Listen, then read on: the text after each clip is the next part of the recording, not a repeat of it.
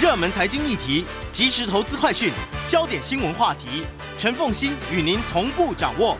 欢迎收听《财经起床号》。Hello，各位听众，大家早！欢迎大家来到九八新闻台《财经起床号》节目现场，我是陈凤馨。一周国际焦点，在我们现场的是淡江大学国际事务与战略研究所副教授，也是中华战略及兵棋研究协会理事长。黄介正，黄老师，黄老师早，早，风清早，各位听众观众，大家早安。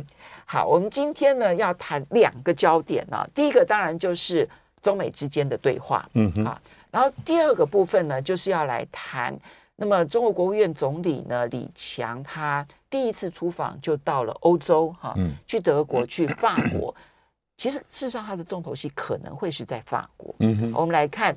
中欧之间的关系，以及欧盟自己内部的，就是法国的独立自主路线这件事情哈。不过，我们先从 布林肯访问中国大陆，One night in 北京，真的只有待一个晚上哈。对。那么，呃，可是呢，他见到了秦刚，对话的时间相当的长，见到了王毅，嗯，然后在昨天最后一刻。结果我昨天看到这个美国国务院发布的那个昨天的行程的时候，我就猜应该是昨天下午。嗯，因为他的行程从早上九点开始嘛，跟王毅见面，然后两点半的时候还有一个座谈会，然后再往下就是六点半的时候呢是记者会。嗯，你的座谈会无论如何不会四个小时。嗯，通常来讲会安排一个小时的座谈会，或者两个小时的座谈会最多了。嗯，那可是让你这样中间 空了两个多小时的时间。你才待两天一夜，这个空档不寻常。果然，下午四点半的时候跟习近平会面。对，我们来看布林肯这一趟访问，你先看结果有没有成果？那么对台湾的影响啊，呃，他的最大的成果就是他去了啊，而且见了面。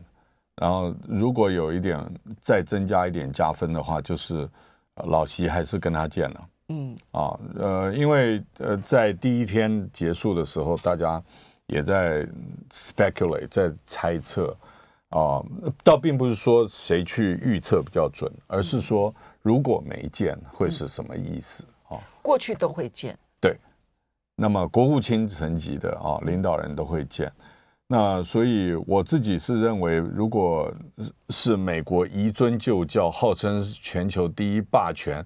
派了国务卿，然后弄了好久好几次的需要求，才到了，而且是去啊、呃、去北京。那么结果呃，习近平没见的话，这样子他回到台湾的时候压力，呃，回到美国华府的话，他压力就更大了。嗯，其实昨天的记者会啊、呃，有很多都是喊给华盛顿听的。嗯，这个一直在护自己的，为解释为什么自己一定要来。然后呃有某种啊、呃、意义或成果啊，那对台湾的影响，我觉得应该美国更强烈的啊啊、呃、有一次机会去感受到，从这个至少王毅啊啊到秦刚，这个在他耳朵旁边一直念啊，以前叫做最敏感也是最重要的核心问题，现在叫做核心利益中的核心啊，变成专有的。所以那个用词已经出现了变化。对，对，以前是最敏感的核心问题，现在是核心问题的核心。核心问题中的核心，那核心利益中的核心。核心利益中的核心。所以，所以啊，我相信美国应该拿到了很强烈的讯号，就是很可能他在跟台湾在说什么、做什么的时候啊，要不就是低更低调，要不然就是有一些东西可能啊，这种敲锣打鼓的事情就。比较会稍微收敛一点，布林肯阶段性的。布林肯在记者会当中呢，是提到了不支持台湾独立。对。那么，当王毅，嗯、呃，这个秦刚呢，昨天是说，他美国必须在不支持独立这件事情上面落实他们的说法。嗯嗯。然后呢，昨天早上呢，王毅是说，美国应该表态反对台湾独立。你觉得布林肯在这件事情上面讲？不支持独立是不是就过关了？或者是因为中国大陆的新闻稿里头是说布林肯是有表达了四不一没有，是。可是，在他的记者会当中，四不一无意啊，四不一无意。嗯，可是昨天的记者会上面，其实他只有提两步啊，一个就是说我并不阻碍你的经济发展，然后第二个部分就是不支持台湾独立。嗯，那你觉得他到底有没有讲四不一没呃一无意？我我觉得有讲，第一个他讲过了，第二个我觉得他如果没有讲全的话，北京方面会要求他讲全。嗯啊，这个这个很可能是他到以前就已经谈过的事情。那么。布林肯可能选择在不同的场合，他不要每一次都重复，完全符合中国大陆的要求，因为这些东西就是中国大陆常用的一件事情。我们台湾处理两岸关系人应该很熟悉的，叫做为双方啊哒哒哒会面创造条件。哦，那不管是领导人或什么，呃，会面。创造条件，那个创造条件就是你要讲什么，我要讲什么，然后大家拿出来一比对，哎，通关密语那个卡片合在一起啊，就、就是就是阿里巴巴的对对，卡片一合起来，发觉灯亮了，那就表示可以走，哦，所以我觉得这个事前应该谈过，台湾也不要太难过，就是因为其实从九零年代末期，克林顿总统那个时候讲的就是不支持台独啊，他也讲三不嘛。那不支持台独跟反对台独，它在味道上，在至少对外交系统来讲是不一样的。嗯，所以我觉得美国并没有，可以说美国并没有在描述词汇上面做让步。嗯，那么但是呃，虚化与掏空一个中国啦，或者是国会老是通过一大堆反中法案或有台法案，对北京来讲，这也是也是要算账的事情。嗯，那所以。所以表面上我刚刚讲了，呃，布林肯的飞机落地那一刹那，基本上呃已经完成一半的任务了。嗯啊，因为就是要见面。嗯啊，好，那接下来我们再来谈规格的部分了。嗯，因为这一次其实布林肯访问中国大陆，大家都有注意到降规，包括了就是。接机的是美大司司长嘛，哈，而并不是，至少应该是外交部的次长，哈。通常来讲，你就算说外交部部长并不是去迎接的话，去接机的话，至少是次长。嗯。另外呢，在昨天呢，习近平跟布林肯见面的时候，是用工作会议的形态。是跟过去呢，他所接见，就连接见庞贝尔的时候，其实他都是属于就接见国宾啊。你知道，两个沙发座，然后中间弄一个小桌子哈，嗯、那个一对一的那个主宾的这种接见模式完全不一样。嗯，那个工作会议，习近平坐在主桌。呃，主位上面，然后右手边就是美国代表团，然后左手边其实就是中方的代表团。嗯，那布林肯当然坐在他右手边的首位，看起来有点是长官部署的那种味道在。嗯，你觉得中国大陆的降规接待，这是事先说好的吗？呃，美国事先如果知道还愿意去的原因是什么？或者他是这个其实是被穿小鞋的？哦，当然，我们从照片上面看呢，对美国来讲是有一点这个地地主强压这个访客的这种味道，就是我故意把你压在那个地方。啊、这个嗯，美国如果事前知道的话，应该会有挣扎，或者是表达这样子的安排并不好啊。可是更重要的是，必须要跟习见上面。所以理论上来讲，外。形式就是外交，对，所以理论上来讲，中美一定对于那一个接待形式，哦，有有有有有，一定是来来回回讨论。即止即不止外交，两岸也是一样，不然的话，那马习会不会啊、呃？夏立言跟张志军到那个那个见面当天的清晨两点钟，还在瞧最后的那个那个形式啊啊、嗯呃！不过在台湾或是大陆。看清宫剧看的比较习惯的啊，看到有外国来使的这种电连续剧的话，那个好像皇上也不会下龙椅吧？啊，那当然我这个是开玩笑讲话，呃，非常明显的，习近平想要以这个地主国啊，而且我的位阶比你们都高的这种规格，嗯，去建。那么过去川普也有坐在那个坚毅桌啊。白宫坚毅桌，然后让刘鹤椭圆形办公室，对，在椭圆形办公室，然后让刘鹤还有赖海泽，对，啊、呃，他们坐下面，嗯，也也许吧，就是如果你只看一张照片，你会心里面有一种感觉；如果几张摆在一起啊，就觉得那个这个就是过场重点啊，重点是如果见完面以后，后面还有很多呃美中之间要会面的高阶的对话，那他也达到目的了。嗯。昨天确实在这件事情上面是有进展的啊，就他当面邀请了秦刚，秦刚也答应了要到中国大陆去访问啊，啊，到到到美国去访问。那么后续我们当然要观察，就是叶伦、雷蒙多会不会也可以到北京访问？嗯这些相互的互访，因为布林肯昨天在记者会上面有说，未来几周之内，很多的高阶官员都会相互的访问。哦，要可是嗯军事上面，中国大陆人就没有放。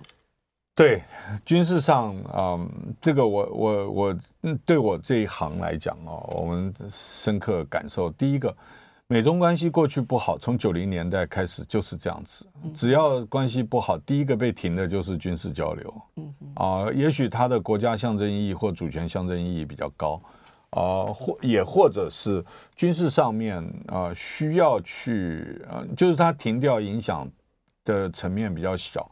可是我觉得过去的逻辑或过去的想法现在不能再用了，嗯，因为危险接近次数太多，嗯，过去美中的军机舰不会那么靠近，对，所以你停什么什么国防大学不能访问啊，或军乐队不让你来，这种大家觉得 OK，就是一个政治讯号而已。但现在不是政治讯号，哎，嗯，现在是是可能会出事的事情。所以我觉得中国大陆啊，嗯，也不需要太那个坚持。主要原因还有一另外一个原因，就是李尚福这个人，就终究还是在李尚福的被对李尚福的制裁这一制裁清单。那美国没有要拿掉这个名单，我也知道华盛顿拜登政府不能拿掉的原因，嗯、哦，因为那个国会山庄后面有多少只狼在看你啊、哦，所以。啊、呃，这个你要圆当然可以圆啊、呃，因为李尚福不是因为他个人做了什么，而是他当初的位置。对，那你而且他现在已经调整职务两三次了，对，你还要去把它挂在那里。也不太有道理，所以北京并不是全部没有道理。我们稍微休息一下，马上回来节目现场。欢迎大家回到九八新闻台财经起床号节目现场，我是陈凤欣。在我们上，在我们现场的是淡江大学国际术语战略研究所副教授黄介正黄老师，也非常欢迎 YouTube 的朋友们一起来收看直播。好，刚刚我们提到布林肯访中哦，其实最大的成果就是见面了，嗯、就是他人到了北京是成果一，然后呢，他。终于还是跟习近平见到面了，这是成果二。然后呢，已经确定了未来几周之内呢，中美之间呢，他们的高阶族官员呢，都会彼此之间相互访问，嗯、这个是成果三。哈、嗯，光这个三个成果，以目前低档的中美关系，其实已经是非常难得了。嗯，但唯一可惜的就是中美的军事沟通对话没有没呃，在这一次会议当中，这次会面当中，中方仍旧。不肯松口，在你没有取消对李尚福的制裁之前，他不会同意。可是美国的政治压力非常的大。现在唯一唯一可以观察的点就是，刚刚这个黄老师提到嘛，七月底之后国会休会了，嗯到九月初才回来。对，这段期间，七月二十九号到九月四号啊，华盛顿是至少国会山庄是暂暂时休会。对，嗯，那么所以所以。很多事情啊，你必须赶在七月二十八以前把它做了，嗯、要不然就是九月呃五号 Labor Day，就是美国劳动节，嗯，长周末之后就开工。OK 啊，开工也很忙，为什么？因为美国的预算年呃年度是九月三十号对划线，对，所以十月一号是新会计年度对。那你想想象 度假回来剩下一个月是啊，要把所有的决算那些全部弄完，嗯、也是很辛苦。嗯，好。那么我接下来要问的就是，因为这次的形势其实对布林肯是很不利的。嗯，我也不确定他在出发之前是不是仍无法确定可以见得到习近平，嗯、可能性存在哦。对，啊。那他为什么非要去这一趟不可？啊、嗯，其实啊、嗯，恢复二月份因为气球事件而停摆的这个啊、嗯、这个动力，这个动力的起源是去年的巴厘岛的这个呃拜习场边会啊，APEC 的场边会，它确实有一股新的动力，所以我们很多做分析的人都一直在算啊，二零二三年可以做什么？结果没想到天外飞来一个气球，嗯，那一下打乱，一隔就半年，嗯，所以 对美国的政治日程表来讲就已经紧了，嗯，因为明年这时候美国初选已经闹翻天了，嗯，所以所以美国也有时间的压力。啊，呃，布林肯还是不能走，他变成一个指标。老实讲。其他人如果可以去也可以，可是呃，国务卿到访变成一个未完成的一个大家期待的任务，那你这个任务没有完成以前，好像就没办法过这个门槛。嗯，那么我觉得对布林肯来讲，你看他在画面上看到的那个样貌哈，除了时差以外啊啊，我觉得有点心力交瘁的感觉。嗯，不要，嗯啊，所以他非去不可，是基于拜登政府的需要，美国内部政治的需要。嗯，拜登到底想要什么？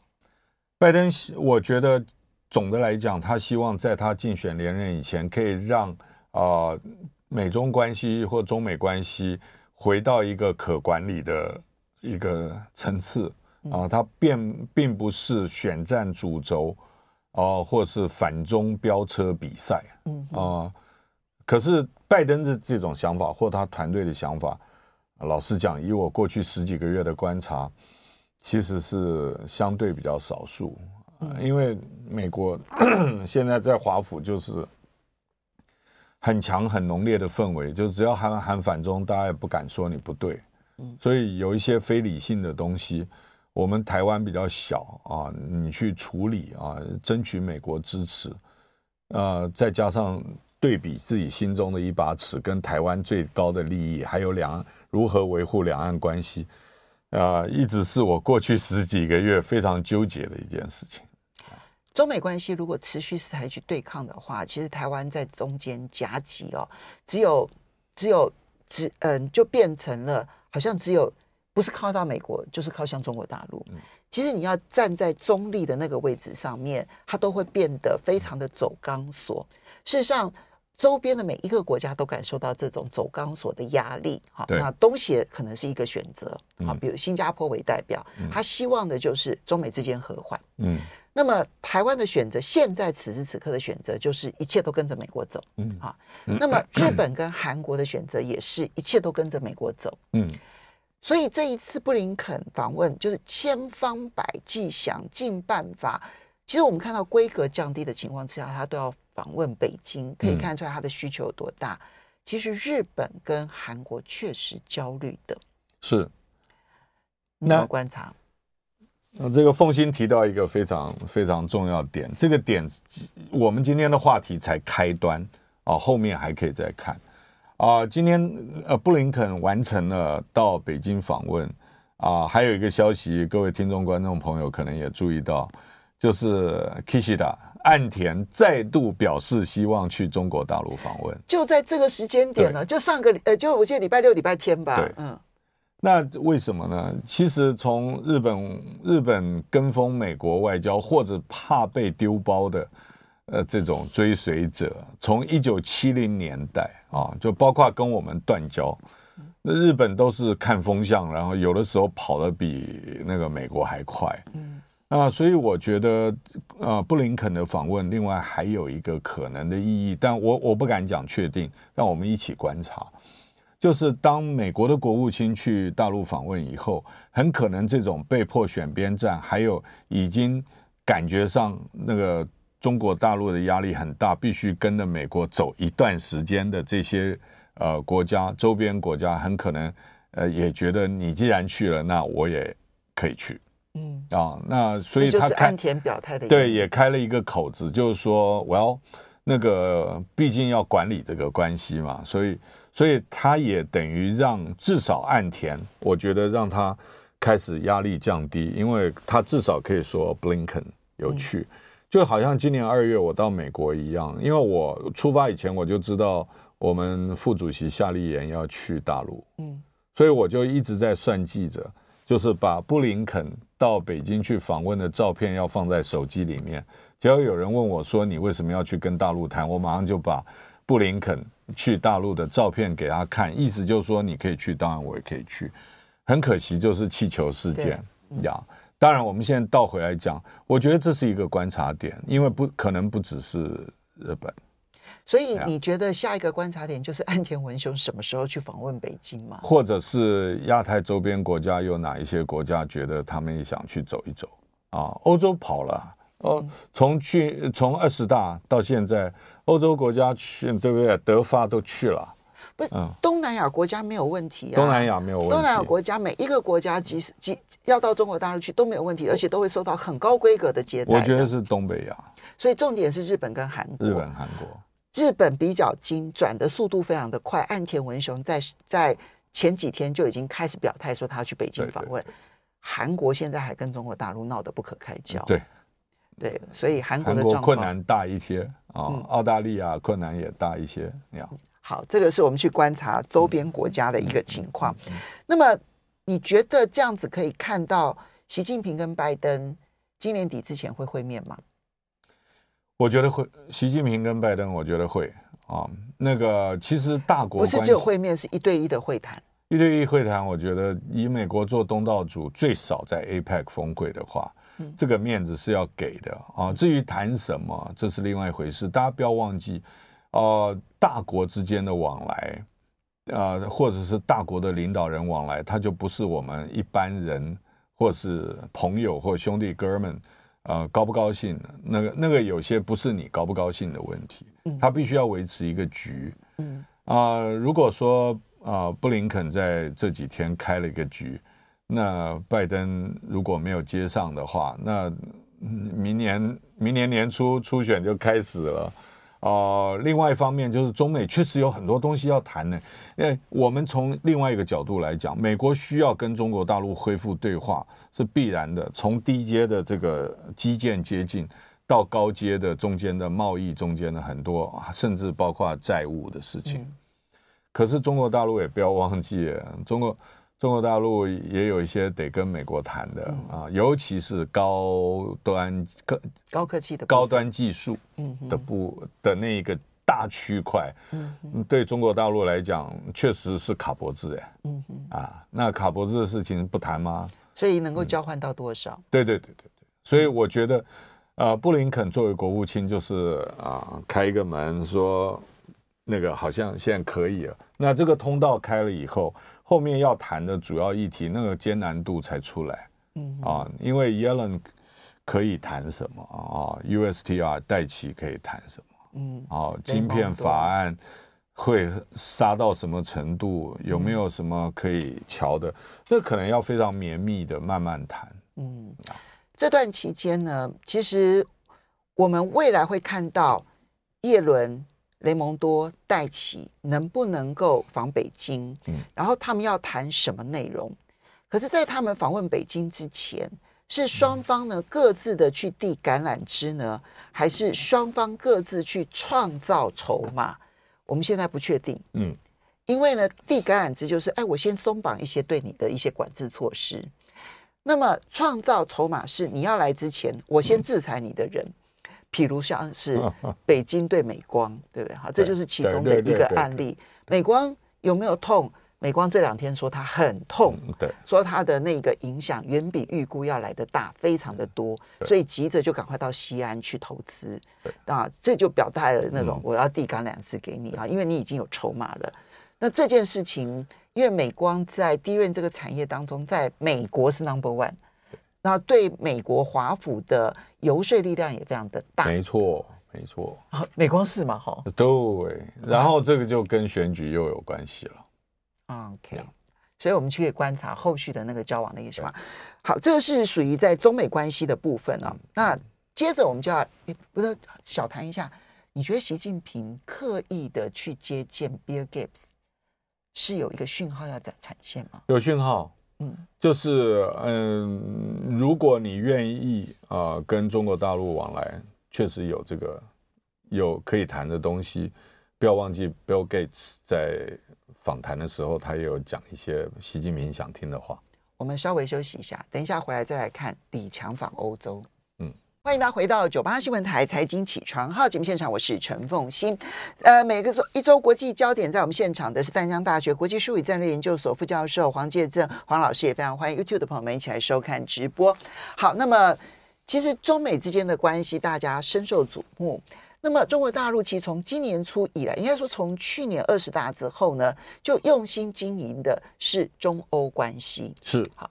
所以，我们看到国务院的总理李强，他上任之后啊，三个月第一次出访就先到欧洲，嗯，第一个去德国，然后第二个去法国，嗯，那么虽然说第一站是去德国，可是他是刻意去参加法国总统马克宏所倡议的新全球融资契约高峰会啊，他是刻意去参加这个高峰会的，其实是为了要捧马克宏的场，嗯。那么你怎么去看中欧关系？因为德国现在对于跟中国之间的关系到底是一个什么样的关系？前一阵子他们出了一个 paper 啊，哈，说是嗯是伙伴，然后是竞争者，然后也是体制的挑战者，对，全包了，嗯。但到底是一个什么定位？他们其实内部恐怕都没有摆平。对我所碰到的。因为美呃德国的国会议员他的光谱也很宽，所以看你是跟谁谈啊，嗯、不要认为所有德国来台湾的客人啊就代表德国政府或者就是全部德国的看法。那么有了这个基本认识以后，你就会更小心的去看，说呃中国大陆跟欧洲或欧洲怎么处理跟中国大陆的关系。啊、呃，这是一个。第二个就是苏兹是啊，二十大以后第一个去的，肖兹了啊。肖兹是德国总理，肖兹是第一个去中国大陆二十大之后的呃国家元首，也是欧洲的啊。那因为第一位应该是越南的国家主席。啊、哦，对对对，嗯、欧洲的第一个。嗯。那么从这个角度来看的话啊，德国。你可以明显的感觉到，不需要了解太多德国的整个 business community，德国的企业界对德国政府的压力是非常非常大的。就是说，你不可以跟中国市场嗯翻脸啊。他们现在政界跟企业界的声音是很不一致的。对对对对对，所以所以你会看到一个报告，就是每一样都有写，因为有的是企业界要的，有的是美国压你也得写的啊。那所以这是德国。那德国在这个梅克尔之后啊、呃，是不是真的振臂高呼引领整个欧盟？这又是大家评价都知道哈。那马克宏啊、呃，又是一个特非常有特色的人。嗯、呃，我觉得马克宏之所以敢这样讲，除了法国本身的立国精神啊，还有马克宏他个人的政治哲学。地缘战略观，另外还有一个，就是我觉得他在欧盟确实也有支持他的声音啊，就所谓战略自主啊。嗯，那欧盟曾经，尤其是欧元刚刚开始的时候，有多少几千个 paper 在写世界的新中心是美国、俄罗斯跟欧盟嘛，或美国、中国跟欧盟。那可是欧盟的地位在过去，应该说过去十多年来，降的有一点让大家觉得。那个影响力降的快了一些，因为呃，欧元是在一九九九年成立的，嗯，那个时候呢，其实中国大陆还才刚刚的加入世界的这一个经贸体系里头，政要对，然后呢，他还没加入 WTO 呢，对，对不对？然后经济影响力那时候是非常非常低的，所以你刚刚提到说，那个时候在讲说世界多极的时候。谈的还是俄罗斯，还不是谈中国。可是现在的情况已经很不一样了。对，那所以欧盟这二十年来的不进则退太明显了。对，另外还有就是啊、呃，中国大陆整个带路就是“一带一路”，基本上是中亚跟欧洲。嗯啊，没有嗯，北美是通通都没有啊。那么所以所以整体来看的话。如果我是，我经常在想，就是上前一阵子马克宏的这些举措，我经常在想，如果我是一个欧洲人，我会不会更支持马克宏的战略自主？我觉得我会啊。嗯嗯。为什么？我倒并不是想要呃跟呃中国大陆要递投名状或什么，而是我很可能会要保有我跟美国的议价空间。嗯嗯，为什么？你你别的不要讲，俄乌战争开打以来，嗯，欧洲受害者联盟很大哎，欧盟就是受害者联盟，不是吗？嗯，那所以有些时候，呃，欧洲在支持一个可能普世价值或一个大家共同理念，或者是整个西方民主安全的价的利益的时候，其实被推出去啊，消耗的第一个是欧盟啊。嗯啊，所以，所以对，如果我是一个欧洲人来讲的话，我可能会觉得说，Come on，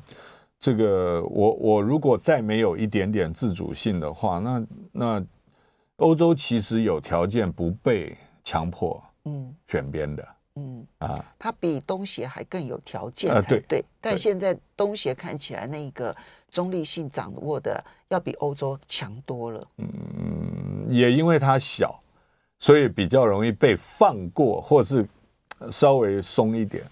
那么，所以我觉得欧盟要维持自己在这个整个局里面的角色的话，他就必须要有马克宏这种人，就必须要有战略自主的一些声音。而欧洲议会中间确实有，各国的议会中间也确实有啊。这些有，并不表示他们不支持乌克兰。嗯，但是他们并不表示所有事情都要听美国，也是事实。嗯。那我觉得，嗯，欧洲欧盟的多元化基本上对整个局面是好一点的，嗯，因为这个多元化会让这个两极对抗或者是说两强对抗来讲产生一些舒缓作用，嗯，这样。所以对欧洲来讲，尤其马克宏来说，他的战略自主当中，他需要中国大陆作为他的杠杆。对。那从经贸的利益角度来讲，中欧之间的经贸也是属于双赢的一个经贸。所以你不管从经贸利益，你从战略自主的利益来看的话，它都需要跟中国大陆来交往。但是从中国大陆的角度来看，跟欧盟之间的交往，现在的挑战跟机会在哪里？我觉得呃，机会啊，呃，是在于呃某一些欧洲特别喜欢的全球项目，嗯啊，呃，或者是那种比较。中国大陆很会去搭那些所谓的 progressive ideas，就是进步观念、进步观。嗯，所以欧洲他在欧洲是有一定的支持者的哦。另外就是呃，你说气候变迁、环境、能源啊、绿能，呃，中国大陆最起码政策国家有定政策，那有没有达标是另外一回事。但是他喊的跟所有的公开宣誓政策文件。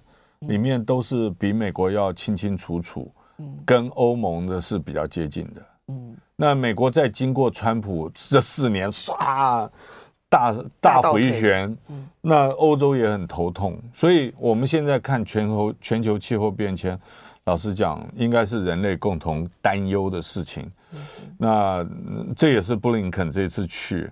觉得说，嗯，当然一般的比较不会注意，但是但可以谈起来项目，呃，这个就是要交流的时候，我要给一个大帽子，那这是一个很好的帽子，对对对，布林大家不会反对的帽子，把这些帽子也都带来了，嗯，所以所以我觉得啦，嗯，中国大陆并在这整个局里面，它的战略回旋空间啊，比美国还大。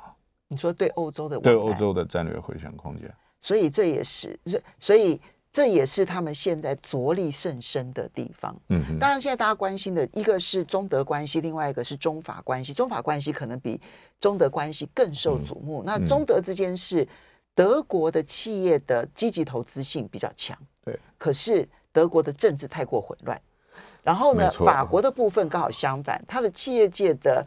积极投资性相对没有那么的强，当然也有哈，嗯，它它的精品业很依赖中国大陆市场的快速成长，但是呢，它的战略自主上面要求的更多。是，今天有一个最新的消息，非常的有意思，《金融时报》报道哦，说因为这个要主导欧洲的防空系统，现在呢，德国想说时间很赶嘛，我们就用美国跟以色列的天盾系统就好了。嗯，法国反对。我们应该要国防自足。嗯，现在法国跟德国在这件事情几乎是杠上了。嗯，所以欧洲还能够是一体吗？好，时间的关系，我们我们把这个题目留给大家去思考。我们要非常谢谢黄介正黄老师，也要非常谢谢大家收听收看，谢谢，谢谢。